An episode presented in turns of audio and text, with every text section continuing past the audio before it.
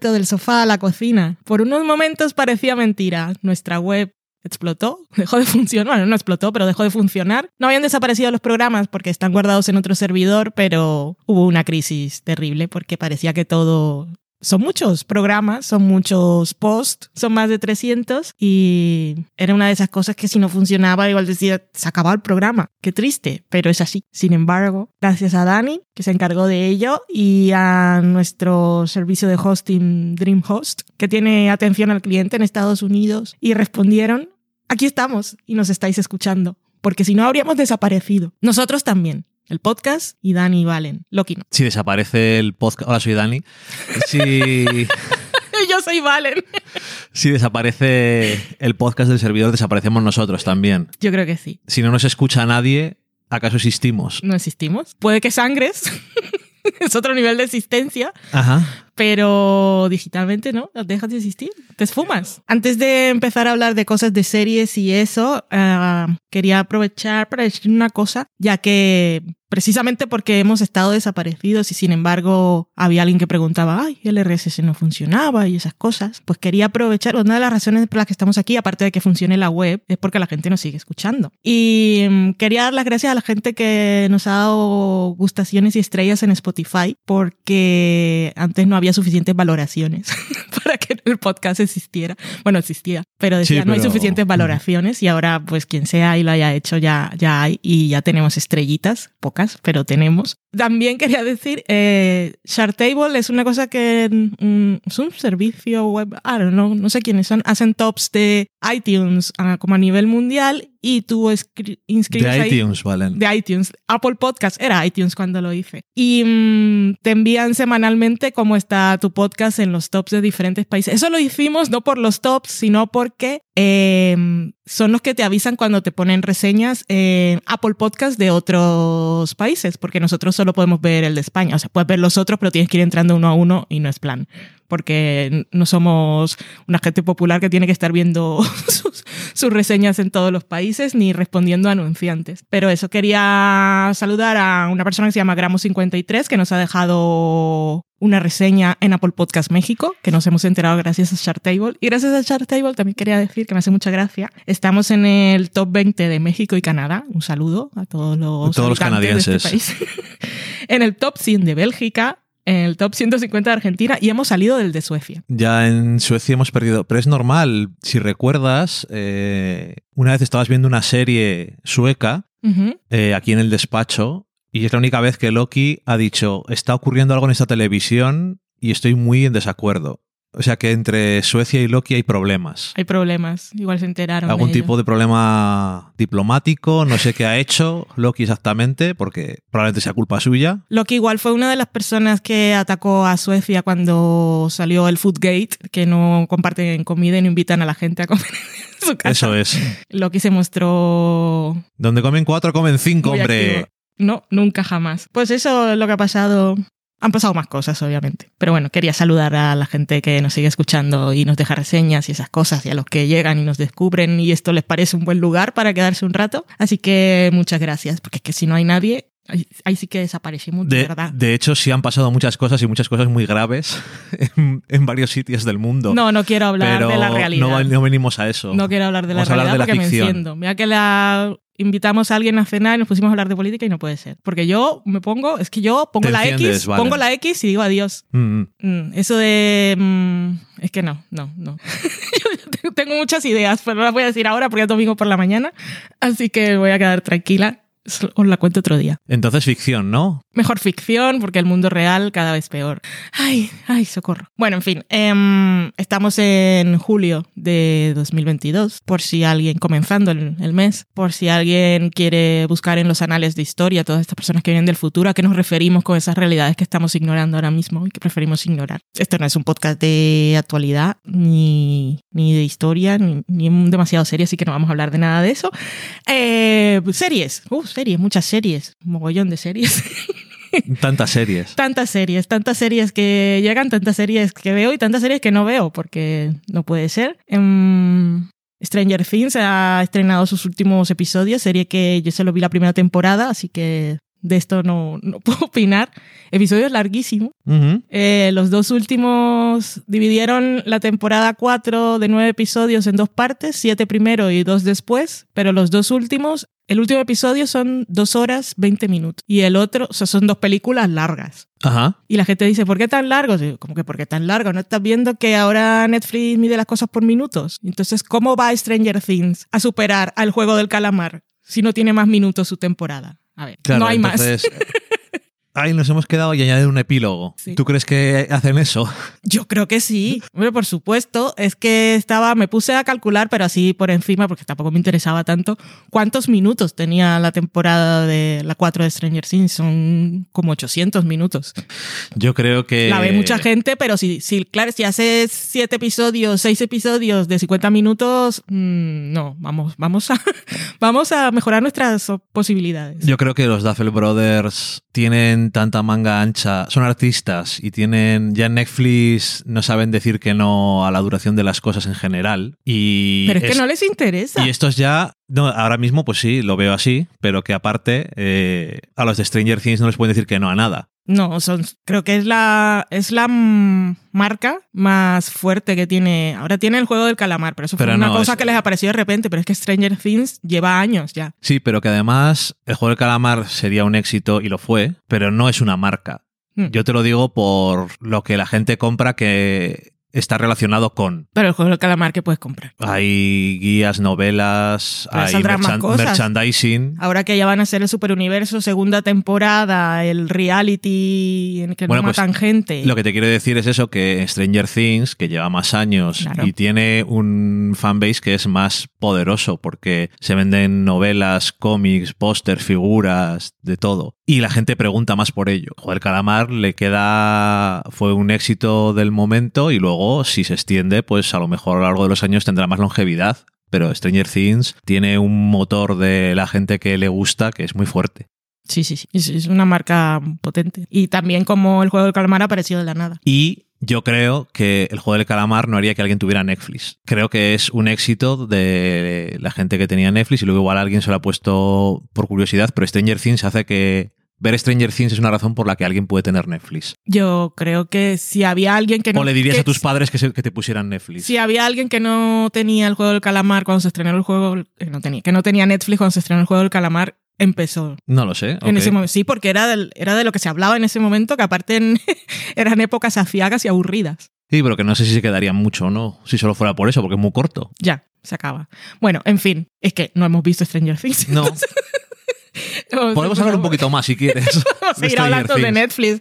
Hay muchas cosas que hablar de Netflix y cuando empiecen con publicidad será todo muy interesante. Mm, ¿Qué otra cosa no hemos visto? No, no vamos a hablar más de eso. Ha vuelto Westworld, que Dani no la va a ver. Yo la voy a ver porque me ha tocado cubrirla en el español. Si no, os confieso que es que, es que me da pereza. Mira, Iván Richard Booth me cae muy bien y ah, que se, se ha cambiado el nombre. Era Tandy Newton y ahora se ha agregado una, Cosas. una sílaba más en su nombre, Tandy New, no sé cómo, Tandiné, no sé cómo se pronuncia. Ella también me cae muy bien, pero la tercera temporada fue bastante agonías. Y eso de la serie de enredarse y enredarse, pana. Porque siempre es eso. Vamos a liarla mucho para que parezca que esto es todo muy complejo y cuando llegamos al final, pues no era para tanto. Pero eso, ha vuelto a cuarta temporada, que sí os puedo decir que ha vuelto como muy nostálgica, porque hay, es todo ecos a la primera temporada, pero constantemente. Así que creo que es una buena forma para reconciliarse con la serie. Es lo que estoy haciendo yo, porque me toca sufrirla y no, me toca sufrirla, no, me toca verla y no quiero sufrir. Así que eh, he decidido eso que... Así que te estás forzando una reconciliación. Sí, que es como muy nostálgica y tiene así todo, ha vuelto el símbolo del laberinto y ahora vamos con... Y vamos con ella que no sabe nada y está descubriendo un mundo. Que eso está bien, no como en la tercera temporada, que eh, teníamos que ir con ella, que pensábamos que su plan era uno y al final era otro y eso no mola. Entonces aquí vamos como descubriendo las cosas con ella. Todo, todo igual. Todo igual no, pero todo así. Ay, sí, qué nostalgia. ¿Hace cuántos años, Westworld? Muchos años, pues eso. Así que... mm, O sea que es obtuso, pero de una forma diferente. es menos. Ahora aparece por spoilers. Ya tarde para decir eso, ¿no? Has dicho que verdad. Eh, hola, ¿qué tal? Pues eso, hay una a menos que al final cambien las motivaciones que no parece. En este, Mm. en este caso parece que ya sabemos qué es lo que quieren la- cada, Facción. cada facción, iba a decir las personas. Y, mm, y por otro lado, la trama de... Y por otro lado... Entonces, parecen las cosas... sí, obviamente hay un misterio, hay que descubrirlo y tal, pero parece todo como más, más claro Menos, menos enredado para nada. Bueno, pues si alguien no sabía cómo había acabado la tercera temporada, de verdad, vale, que es un spoiler, ya lo siento, no estaba pensando, pero no creo que a estas alturas. Hombre, la Alguien es se- que no es el tipo de serie. Así acabó como, hace al- mucho. así como alguien podría decir ahora, mira, no he visto Stranger Things nunca, pero la gente dice que mola y no sé qué, la voy a ver. No creo que alguien diga voy a ver, porque con Westworld no hay pasión. Y la serie misma no tiene pasión, porque como están las personas y están los androides, y los androides quieren ser personas pero no son demasiado humanos, y a las personas las hacen como robóticas, falta mucha pasión por todos los lados. Entonces es una serie muy fría, Y que bueno, que hace muchos años que fue la tercera temporada. además. Pero bueno, ahí está. Ya lo siento por los spoilers, espero no haberle arruinado la vida a nadie. Mm, mm, mm. Y entonces, ¿qué es lo que sí hemos visto? Hombre, yo decía, digo, tengo muy claro que hemos visto dos cosas nuevas y vamos a venir a hablar de ellas y hemos acabado hablando de Stranger Things y, Y de de Westworld. Westworld. Así que, Así es. Ah, y los que han seguido con Irma Pep, oh no. que Dani no, y a mí me da igual, yo me he vuelto a ver los cuatro episodios porque ya la semana que viene llega el quinto. Solo decir los que sois fans como yo, que mm, Kristen Stewart va a aparecer en los episodios restantes. Ah, Y ya está. pues guay. Un Em, añadido importante. Que mola porque mm, ha hecho películas. Fue Olivera Sayas fue el, el director que de alguna manera no es, no es reconducir su carrera, pero que le permitió explorar otros registros. Y gracias a la película de Silmaría estuvo nominada al César, no sé si ganó, creo que no, pero estuvo nominada, que es muy importante. Pues el premio son los Goya franceses. O sea, Pues sí, son los premios nacionales. Son los Oscar Son- franceses. son- sí, mejor. Y son bastante. Los franceses ya sabes cómo son, entonces son muy restrictivos con sus cosas y les gusta más premiar a la gente pues, de su país. Y darle un reconocimiento como este a Christine Stewart, pues te- realmente lo hizo bien. o realmente les gusta mucho Olivera Sayas. Anyway, que va a estar en la serie porque el personaje de, de Alicia Vikander lo podría haber interpretado perfectamente Kristen Stewart. No estoy hablando de cosas interpretativas, sino por el tipo de personaje que es, que es una actriz que viene del cine comercial y quiere reconducir su carrera. Parece muy Kristen Stewart. Así que eso que va a salir ahí y ahora sí vamos a hablar de lo que venimos a hablar, que desafortunadamente son series que aún no han llegado a España, pero Ah, no. es lo que hemos visto, así que... Sí, pensaba que no, habían llegado. No, no han llegado a España. Eh, nos hicimos una sesión FX on Hulu. FX on Hulu. Eh, yo vi Under the Banner of Heaven, que esta, sí me la voy a guardar porque llega a Disney el 29 de julio con el título Por mandato del cielo, así que ya hablaremos de ella y podemos hablar también del documental de Netflix que es sobre los mormones, sobre una Mm, parte de sí. los mormones fundamentalistas de la iglesia de los últimos días y esas cosas. Exactamente. Y eso entonces lo guardamos. Y lo otro que vimos fue eh, The Old Man, que esta no la han anunciado aquí, pero seguramente llegará a Disney, porque FX está llegando a Disney, pero aparte la distribuidora internacional es Disney International Televisión Mierdas. Así que va a llegar en algún momento. Lo que pasa es que las series de Disney, así como por mandato del cielo, eh, suelen llegar mes, mes y medio, dos meses después de que se acaban en Estados Unidos. ¿Por qué? Porque así lo ha decidido Disney, porque les da pereza doblarla, pero no, no sé. Pero es su estrategia, ha sido menos las series de Marvel, bueno, las series de Disney y de Marvel, tal. Pero todo lo que viene de Hulu, de FX y tal, tarde. No entiendo por Anatomía qué. de Grey, tarde, todo tarde. Y es lo que hay. Así que no la han anunciado aún, ya la han renovado. Estamos hablando de The Old Man, que yo no me esperaba esa renovación, yo pensaba que era una miniserie. Yo también. Entonces, puede que sea una antología de señores mayores, no se sabe, ser. pero eso. Entonces, ya yo he hablado un montón de cosas que no eran importantes. Vamos a pasarle a Dani la antorcha microfonil para que hable de The Old Man A ver si me voy a quemar la cara. y la barba. La antorcha microfonil. The Old Man. El señorín. El La- señorín es mucho mejor, sí. Es como sería nuestra traducción. Em, pues sí, oye, entonces obviamente algún día va a llegar porque está protagonizada por Jeff Bridges, que es una estrella de cine. Correcto. Mm, Tampoco tiene más matices, es Sí. lo que es y ya está, todo el mundo le conoce por una cosa o por otra. Y John Lithgow. Y, y también, bueno, quiero decir, y hay más y hay muchas más caras, pero digo que él es en teoría el protagonista, aunque Y, y John es su, su contraparte. antagonista, Sí. sí. Y, bueno, hay más personajes importantes y actrices importantes y todo. Eh, ¿De qué va The Old Man? De un señor mayor. Sí, de un señor mayor. Es de un ex agente de la CIA que pasaron cosas en Allende los tiempos y él se ha, ha desaparecido del mapa y paradme si alguna vez he escuchado esto. Su pasado vuelve a por él y tiene que salir de eh, la tranquilidad y de estar retirado y volver a la acción una vez Retirado más. y oculto. Y oculto, sí, las dos cosas. Entonces, es muy típica eh, la premisa porque lo hemos visto tri- tres trillones de veces. Normalmente no sé si es las dos cosas a la vez, que es alguien que está oculto y a la vez que está retirado y no sé qué, bueno, da igual. Eh, este es Jeff Bridges, que me gusta que le decía a Valen que es un señor mayor, como dice el título, un señorín, y interpreta al personaje, que es un personaje de acción, como, como tal Mm, sí. como una persona que ya no está en lo más alto de sus poderes físicos. Pero sin embargo, cuenta con la experiencia que le da la vida. Sí, Y entonces es es capa- no, no lo muelen a palos porque,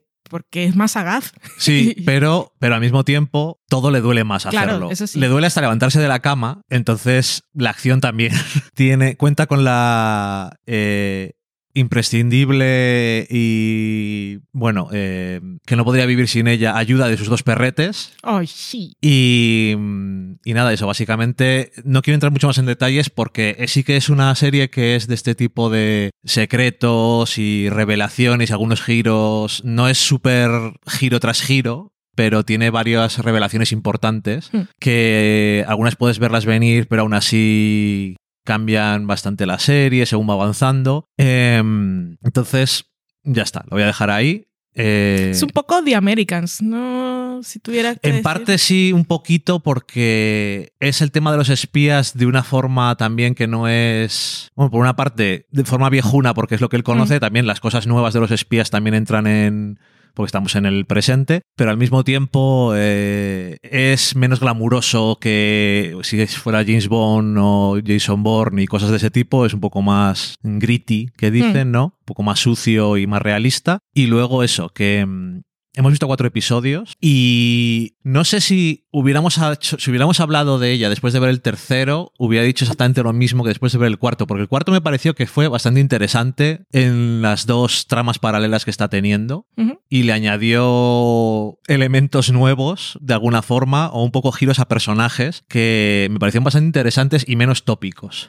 Sobre todo a la trama que está relacionada con quien está con el señorín ahora mismo, que me sorprendió bastante cuál era el punto de vista de la serie sobre lo que tenía que pasar. Sí. Y, y lo entiendo a nivel... Y esa es el, para cuando lo veáis no os vais a acordar, pero bueno, la última escena del cuarto episodio del que estás hablando es que es maravillosa porque em, va, va, va evolucionando todo Sí, el rato. O sea, no sabes exactamente qué, cuál, qué es lo que, no qué es lo que va a pasar, porque no es una cosa de misterio, pero que la forma en la que el personaje que no es el señor mayor em, va dirigiendo la escena y va dando información es muy interesante. Y, y eso, y en la otra trama que también evoluciona hacia un lado que no pensé que iba a ir. Tiene flashbacks eh, que nos van contando un poco, nos van revelando las cosas que pasaron eh, y que están influenciándolo.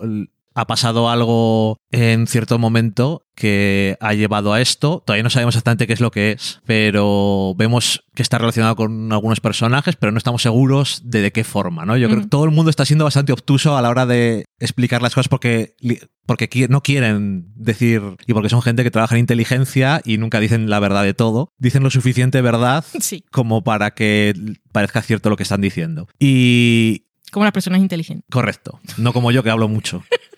Que la lo del pasado me parece perfectamente competente. Pero me aburre un poco por los actores, sobre todo el, el señorín de joven es como muy bland. señorín de joven. Es como muy. Sí, sí, sí. Muy me. Es como muy genérico señor de acción. Pasa que este, perdona, aparte de ser una serie de acción, que esa parte está muy bien, es una serie también mucho de personajes. y, muy de, y muy de escenas de hablar. Sí, y entonces tienen actores que son maravillosos y que se pueden estar hablando dos personajes el episodio entero y te lo comes, patatitas, una copita de vino y muy contento. Pero con los otros también son escenas así largas y también hablan mucho, pero falta ese carisma. Sí, a ver, no son actores con tanto nombre y es no es que es como parece que estoy siendo mala persona o un poco me estoy metiendo con ellos. No, no, no. Es simplemente que no tienen tanto nombre, pues es por algo es. Entonces, Quiero decir, Jeff Bridges no solamente es que tiene nombre porque lleva muchos años haciendo cosas, sino porque lleva muchos años haciendo, muchos años haciendo cosas bien. Mm.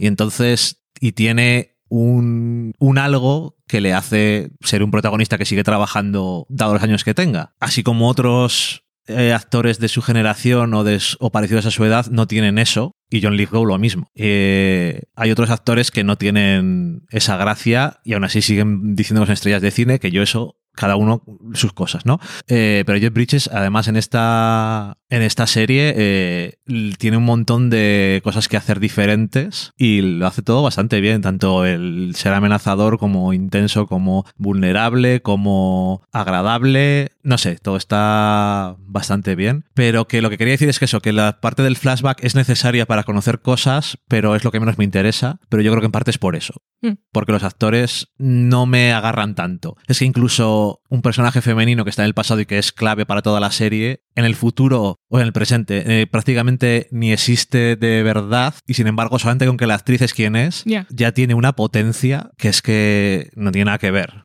Esa es la magia del casting. Poner actores que los ves y no hace falta que te den todo el background porque ya... Tiene eh, historia. Ese actor ya, ya te da toda la historia que necesitas. y bueno, eso, que a mí me ha gustado no sabía exactamente qué tipo de serie estábamos hablando, si iba a ser una serie de acción de un de señorín diciendo todavía tengo algo dentro de mí o si... Si iba a ser Tom Cruise, como tengo 80 años, tengo mucho que demostrar. Pero me ha parecido que, aun teniendo de eso, aunque no es por demostrar, es un poco más supervivencia. Es supervivencia. Eh, Porque estaba tranquilo. Tiene mucho de la identidad y además clásico de espías que no sabemos ni cómo se llama realmente el mm. protagonista. Vamos a ser sinceros, porque no estoy seguro de cómo se llama. Si alguna vez, hemos oído cómo se llama de verdad. El nombre con el que lo conocemos y con el que lo conocen en la CIA es Dan Chase, que es un Sí, pero a saber, porque en otros momentos tenía otro nombre mm. y un personaje que estoy seguro que sabe cómo se llama, le llama, no le llama por su nombre sino por la relación que tienen entre ellos. Mm. Y, eso, que me ha gustado. Me ha, sorprendido bastante. Los episodios no son cortos, pero no se me hacen nada largos. Son de una hora, sí. Son de una hora, hora y cinco. Y me ha gustado bastante. No sé. O sea, no pensaba que no me fuera a gustar, pero no pensé que me fuera a interesar mm. tanto. Y yo la recomiendo bastante por ahora. No sé cuántos serán. ¿Seis? Pues no, no lo sé. Seis, ocho, no tengo ni idea. No será muy larga, muy probablemente. No creo, pero es así, es un poco de América, es un poco Homeland y está muy bien. Y muy de personajes y muy de hablar. A mí me gustan las escenas de, de hablar. Pero bien. Cuando están bien escritas, pero tienes actores que te las sostienen. Esos actores que a veces solo con decir una palabra de una manera o guardar silencio te están contando una vida entera. A mí esas escenas me encantan, me, me emocionan. Eh, otra cosa que vimos de FX, que este es más difícil que llegue, supongo que llegará en algún momento porque antes todas las cosas de FX, casi todas, llegaban a HBO, pero ahora están llegando a Disney. Y Disney a Star, ¿no? Sí, bueno, al final es Disney. A Disney, vale. Pero sí, a Star. Eh, Así que puede que en algún momento llegue esta sin avisar, como ha llegado la tercera de Atlanta, que va a llegar ahora en julio. O sea, ¿hace cuántos meses se acabó Atlanta? Ah, sí, pensé que había llegado ya. Pues es. Hombre, esta se, acaba, esta se ha acabado ya. Sí, porque la estrenaron completa. Es correcto. Pero como el creador no. Este, de esas difíciles de vender. Porque, claro, por mandato del cielo es la primera que sale en la newsletter de julio, Andrew Garfield. Y anda que no tiene actores. es todo un reparto de gente conocido. Pero ya te ponen la foto de Andrew Garfield, entonces ya y en esta, mm, el actor más conocido es Lip, que no me acuerdo cómo se llama. Bueno, en esta serie que se que llama... se llama The Bear, el oso, eh, que es una serie del mundo de la cocina, entre otras cosas. son episodios de media hora, son ocho. Creo que sí, que eran ocho, sí. Y, eso, vamos, empecemos por ahí, Dani. ¿Qué es el oso? Pues sí, de ver que son, efectivamente son ocho episodios. Eh, el protagonista es eh, Sira Lip, ¿no? Sí. Sí, pero que no sé, no me acuerdo el nombre del actor. No, yo tampoco. Socorro. da igual. Em, de Shameless, pero, pero bueno. Que fue quien siempre ha estado, siempre estuvo bien, pero cuando se fue Fiona, era el que te mantenía ahí el anclaje emocional, porque si no, Shameless, tú no la acabaste siquiera. Yo la. Yo cuando se fue Emir Rossum. Desvariamos Era demasiado irregular, o sea, podías sacar un episodio, la temporada era súper bajona, pero con Lip siempre estabas ahí, además sufriendo por él, que no fuera otra vez a tener problemas, yo darle un respiro. este pobre chaval. Y, y, es, y en The Bear parece casi un, una secuela de Shameless universo alternativo, porque vuelve a Chicago. Desde luego, eh, a ver, lo, primero que voy a decir es de ver que efectivamente es una eh, premisa básica de venta. Un cocinero de cocinas de estrella Michelin, del, no, del Noma, de. De las mejores cocinas del mundo, eh, tiene que volver a una tienda de bocadillos familiar de... bueno, sí, tienda. Voy a decir un bar. Bueno, un... Es que un restaurante. No, no sé, sandwich, sandwich, shop. Una, una bocatería de Chicago eh, después de que su hermano, que era el propietario, ha muerto y se la ha dejado a él. Hmm. Eso es básicamente. Entonces es como llega él con sus formas, entre comillas, elegantes de hacer las cosas o con su forma de hacer las cosas bien y cómo eh, choca con la gente que está trabajando allí, entre ellos su primo, entre comillas, que era mm. un poco el que llevaba con su hermano el sitio, el establecimiento, mm. y, eso. Eh, y él trae a alguien, contrata a alguien que también ha trabajado en cocinas de forma profesional eh, en alta cocina y demás, para tener a alguien que le entienda.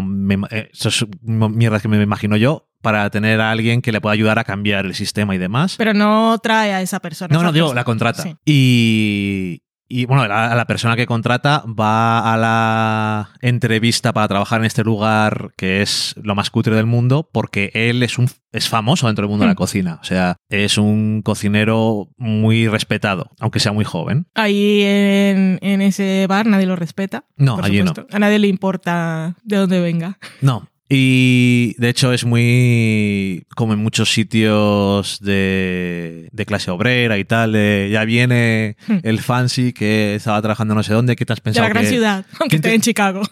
¿Quién te has creído que eres? Mm, vienes aquí a intentar cambiar nuestra forma de vida, etcétera. Bueno, ¿qué quería decir? Esa es la premisa más o menos. Eh, es una serie que no recomiendo a nadie que se ponga mucho de los nervios o nosotros la vimos nosotros lo vimos en maratón, ¿vale? No sé si por una parte dije, voy a quitarme la hora. Pero no es súper maratón. O sea, dos. De dos veces. Sí, solo dos. Creo que sí. Es too much. Eh, es una serie muy intensa, son episodios de media hora. Uno de ellos es más corto. Y Creo que dura un cuarto de hora y es aún más intenso. Lo veréis en las listas de mejor del año seguro. Pero es. A ver, es muy efectivo a la hora. No está. No es una serie intensa y que te pone nervioso sin querer. Su intención. Es un poco la serie intensa esa, eh, como la película aquella de Adam Sandler que a mí no me gustó. Uncut Gems. Que, que es, una, es un tipo que, que estás nervioso todo el tiempo, pero aquí diferente y en bien. Y con muchas emociones en juego, que el otro era otro, otro tipo de cosa. Pero a mí aquella película me puso muy nerviosa también porque no la estaba disfrutando. Pero creo que es ese, esa cosa frenética que tiene. Sí, pero era frenética. Uncut Gems eh, a ti no te gusta porque bueno, pero no te voy a decir por qué no te gusta una cosa, pero me da la sensación a mí de que una de las razones por las que no te gusta es porque eh, ese frenetismo de la trama, el motor que tiene detrás es que un personaje que es lamentable eh, tiene que conseguir algo para saldar una deuda de juego.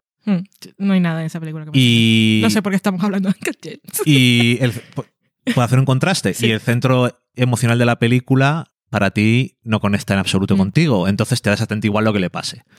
Y entonces esa tensión no tiene stakes, sino simplemente es ponerte nervioso porque sí. Sí. Y en este caso hay mucho mucho juego. Aparte, es muy claustrofóbica porque. La cocina es muy pequeña. Claro, estamos, tal como ha dicho Dani, tienda, bocatería, establecimiento, ese tipo de cosas. Es una cocina diminuta y hay un montón de gente dentro. Diminuta, que al mismo tiempo tiene, eh, tiene mucho negocio en el fondo porque tiene que tener gente que lava platos. O sea, no es como una bocatería que trabajan dos personas. No, sí, sí. Hay una persona que limpia, uno que atiende por lo menos cuando no son dos por lo menos tiene que haber dos cocineros, uno de postres, Hmm. que al principio no es de postres, pero bueno, y otras dos personas más, o sea, que trabaja bastante gente, y aún añade eso más al espacio, que han tenido que hacer mucha preparación, me imagino, antes de grabar, porque aunque estas cosas del cine de televisión, el mundo es la magia de la falsedad de las cosas, que siempre hay huecos donde se puede meter el Hmm. cámara, pero tal y como se mueve la cámara, parece un, o un plato o un sitio de verdad que está entero y tienen que haber hecho bien, por eso tiene que ir moviéndose el cámara según están pasando las cosas. Sí. Todo el blocking le tienen que haber hecho muy bien porque transcurre en tres metros cuadrados la mayor parte. Hmm. Y bueno, eso, que es muy frenética, pero es que además eh, tiene detrás eh, toda la emoción asociada al personaje protagonista que llega por una cosa muy concreta y todos los obstáculos que tiene en el camino, pero no solamente se centra en él, yo creo que lo bueno que tiene es que incluso en una serie que no dura... ¿Cuánto dura? Podríamos decir que, que son tres horas y pico de serie y tiene espacio para desarrollar bastante sin entrar mucho en detalle, pero lo suficiente para que entiendas perfectamente muchas cosas de varios personajes Eso lo hacen muy bien. de una forma muy económica, pero Mm. muy interesante. El personaje, por ejemplo, de la chica que ha contratado él, nueva, me parece que está súper bien y es súper interesante. Y tampoco es, aunque tiene un episodio que está bastante centrado en ella, tampoco demasiado. Y, y entras mucho en detalle de muchos personajes al final. Y otros que están muy de fondo también tienen sus detalles para que vayas sabiendo cosas de él. Sí, con, con pocas pinceladas te, te cuenta un montón de los personajes de, y de no solo de quiénes son, sino de, de cómo encuentran inspiración en el tiempo en el que están ahí, cómo cambian, cómo se afectan unos a otros con, y con muy pocas interacciones. O sea, es que de verdad la parte de guion está muy bien, porque tenían, realmente tenían muchas cosas que contar en esta temporada. Y podría haberse centrado en menos o podría haberse distraído más y creo que teniendo solo una temporada que seguro quiere tener más, obviamente, porque cuando te lo dejan en finales, esto continúa y, y tenemos mucho potencial y tenemos un montón de actores que igual nunca habías visto, pero seguro que te has enamorado de todos ellos. Em, creo que la parte de, de guion es que lo hace bastante bien. Con muy poco, te cuenta bastante, eh, te deja con ganas de más. No sé, También es mucho comedia, tiene momentos de comedia, sí. también Tiene momentos dramáticos. dramáticos muy dramáticos. Tiene mucho que decir sobre también sobre adicción en general, vamos a dejarlo. Y, y si te ¿Duelo? y duelo y sobre la cocina. Yo creo que es bastante interesante de una forma que se puede hacer, se puede hablar de cómo la cocina, puedes decir, eh, nos une a todos de alguna forma o lo que nos unifica en relación a la cocina, ya más allá de donde cocines, es que las cosas estén buenas Mm. y se puede hacer de una forma como más directa, pero aquí es como muy... están pasando las cosas y ya está. Y los personajes cambian acorde muchas veces ciertas cosas relacionadas con la comida, Sí, todos. pero no de forma explícita. Sí, prácticamente todos los personajes y, y eso. Que, que además es muy interesante la forma de presentar la comida y demás. Hablan bastante de ciertas cosas eh, culinarias y eso de una forma que está muy chula. Y ves mucho cocinar y demás. Que podrías, podrías no ver. Mm. Porque podrías decir, no, realmente es cocinero y transcurre una cocina de un establecimiento de bocadillos, pero no va sobre eso, realmente. Y puedes decir aún así que no va sobre eso, pero no dice, mira, que mm, no hace la gente cocinando, que tampoco nos importa. No es el caso. He buscado el nombre de Lip. ¿Cómo se llama? Se llama Jeremy Allen. Em, que lo escuché en una entrevista y decía que había tenido tiempo para. O sea, que en, en la producción le habían dado libertad para prepararse todo lo que estuviera interesado en, en la parte de culinaria. Y él dijo. Y estuve muy interesado. es que estuvo haciendo cursos de cocina y estuvo con cocineros de verdad, aprendiendo realmente cómo manejar el cuchillo rápido y los nombres de las técnicas para que no tuviera que pensar tanto cuando estuviera allí, le salieran las cosas naturales y se viera profesional porque está interpretando a un chef de estrella Sí. Michelin. Yo me imagino que es más una cosa de, ya sabemos que no estás cocinando porque es una Mm. serie, pero simplemente con que agarre un cuchillo y no lo ha agarrado antes, Ya. o tenga que fingir partir algo o tenga que partir algo en una escena y no lo has hecho antes, eso, si no tienes una cierta soltura, Mm. parece falso. Sí. Y eso está muy bien que hay actores que digan, pues mira, voy a hacerlo bien. no sé cómo decirte. Eh, tiene un episodio, bueno, eso como decía, es una serie muy intensa porque el nivel de emocional, el primo, entre comillas, porque no es primo Uf, familiar. Sobre todo al principio, eh, es, es que es una clase de persona que conoces. O sea, no suena falso. No es esta persona está dramatizada o es una caricatura de una persona, sino es una, esto existe de verdad. Eso no quiere decir que te guste verlo. No. Es un actor, por cierto, el que lo interpreta, que es bastante conocido. Le hemos visto en muchas cosas y yo me acordaba, la última vez que yo lo había visto había sido en Girls, que ha sido un montón de cosas y seguro que os suena de algo, porque eso, eso seguro. Pero bueno, que En la misma entrevista con Jeremy Allen White eh, decía que este es mucho de la improvisación. Entonces que también es agotado. O sea, no- lo dijo en bien, ¿eh?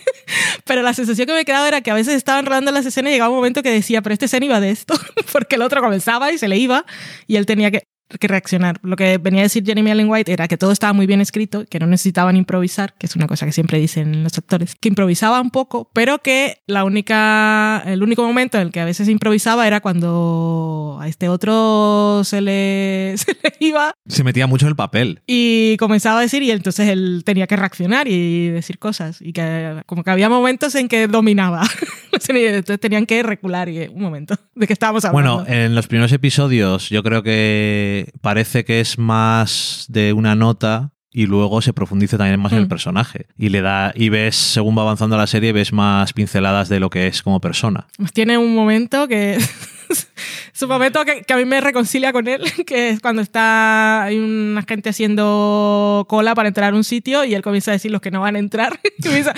QAnon, eh, 4chan, eh, ¿qué más dice? No sé qué, y los de Snyder Cat. Y yo, ay, qué maravilla. Bueno, que eh, es el primer episodio, creo. ¿Sí? Creo que sí, o el primero o el segundo. Es cuando es el, el campeonato. Que mm, eso, que es una serie que es muy intensa siempre, pero tiene un episodio que dura la mitad prácticamente y por lo tanto dirías, bueno, es más corto, dura menos la intensidad, no, sino que es el doble de intenso porque está más concentrada la intensidad. O sea, la trama, la premisa de ese episodio, no lo voy a decir Mm. porque es spoilers, pero es perfecta para que sea una cosa que al final del todo dices, dame de beber o tengo que salir a que me dé el aire a la terraza, me da igual. o sea, algo tiene que pasar que dejo de ver la serie en este momento. Y es un plano secuencia, todo Ah, el que, episodio. que- que añade más todavía. que parece que son que solo un episodio impresiona y te quedas con él o merece estar en las listas cuando es un plano secuencia, pero es que en este caso, cuando tienes que contar cosas en tiempo real y es el tipo de serie, el plano secuencia es perfecto para eso. Y aparte, estamos hablando, ya os hemos hablado del espacio. Entonces, eh, una cosa a tiempo real, en una cocina reducida, llena de gente y con las emociones a un nivel muy intenso, y, y en una cocina, Bueno, eso, y que en un plano secuencia no se rompe la tensión en ningún momento porque Mm. no se deja de filmar nunca. Entonces continúas y estás durante un cuarto de hora diciendo, que la, la rodaron, eh, rodaron el episodio en una mañana, que eran siempre entre 17 y 20 minutos, dependiendo de cómo quedara la secuencia, y que rodaron una detrás de otra. Buf. Rodaron cinco para ver qué un tal. día cuando se fueran a casa dirían voy a relajarme en un jacuzzi o algo Sí. porque jolín. Bueno, y que iba a decir que aparte de eso tiene un episodio que es bastante gracioso. Sí. Una de las tramas es, es una tontería, pero, Es una tontería.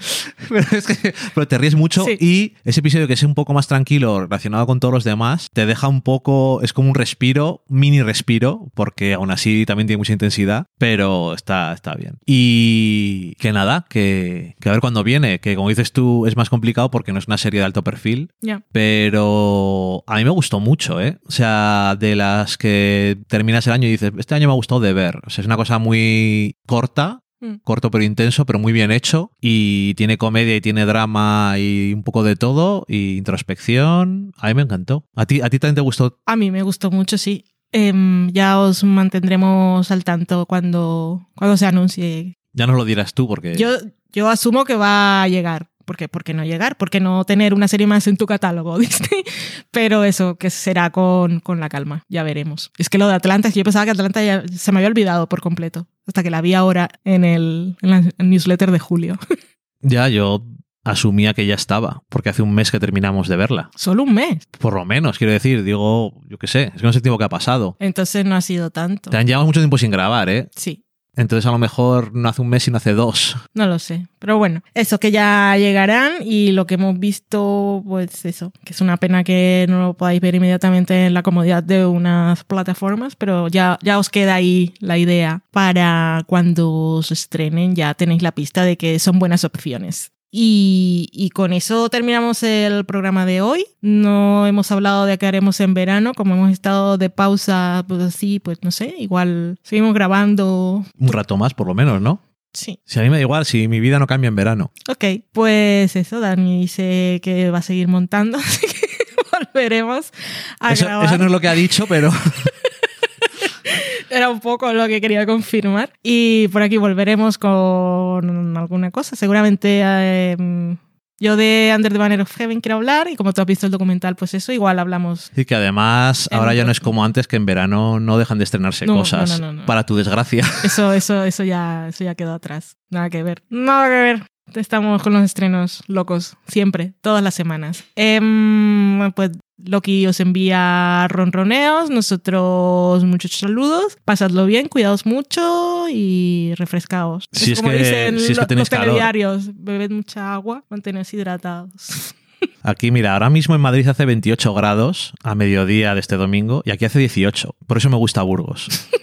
Deja de restregarle Lo siento, tu buena temperaturas a la gente. Lo siento, gente del sur. Adiós. Adiós.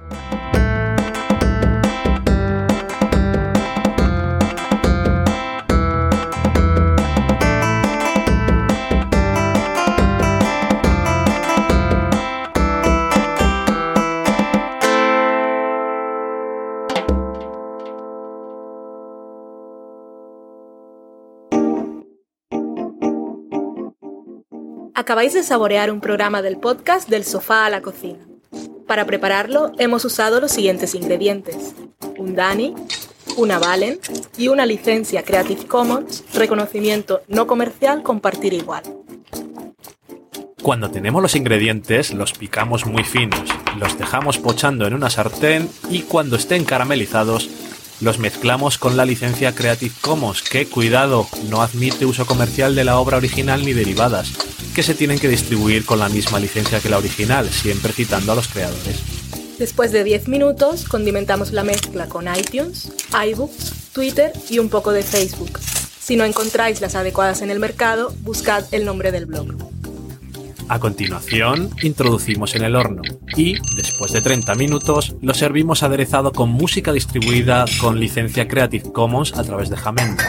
Al final del post correspondiente vienen especificadas concretamente. Si tenéis alguna duda con respecto a la receta o a cualquier otra cosa, podéis preguntarnos a través del correo electrónico del sofá a la cocina @gmail.com. Buen apetito.